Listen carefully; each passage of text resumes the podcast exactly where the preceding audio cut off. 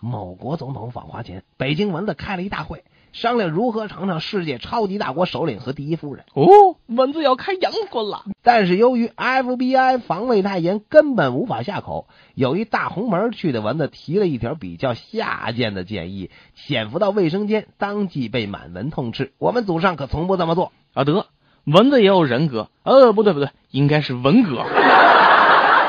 最后还是这出国归来的海归派的一位蚊子提出一比较好的建议：要打伏击战，就要到慕田峪长城去候场，保证能够品尝到总统啊，并且制定规定，每只蚊子只许叮一口。嗯，这倒是，外宾到了中国都得去长城看看哎，果然这些蚊子如愿以偿，别处的蚊子根本没有这样的眼界和条件。据称，有一只蚊子还混进了空军一号，出国留洋去了，耶，偷渡了。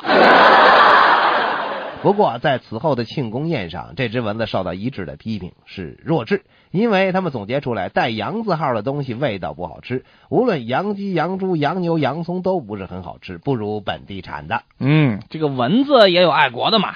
另外，为一只被 FBI 打死的蚊子开追悼会，授予英雄蚊子称号。你这都什么乱七八糟的呀？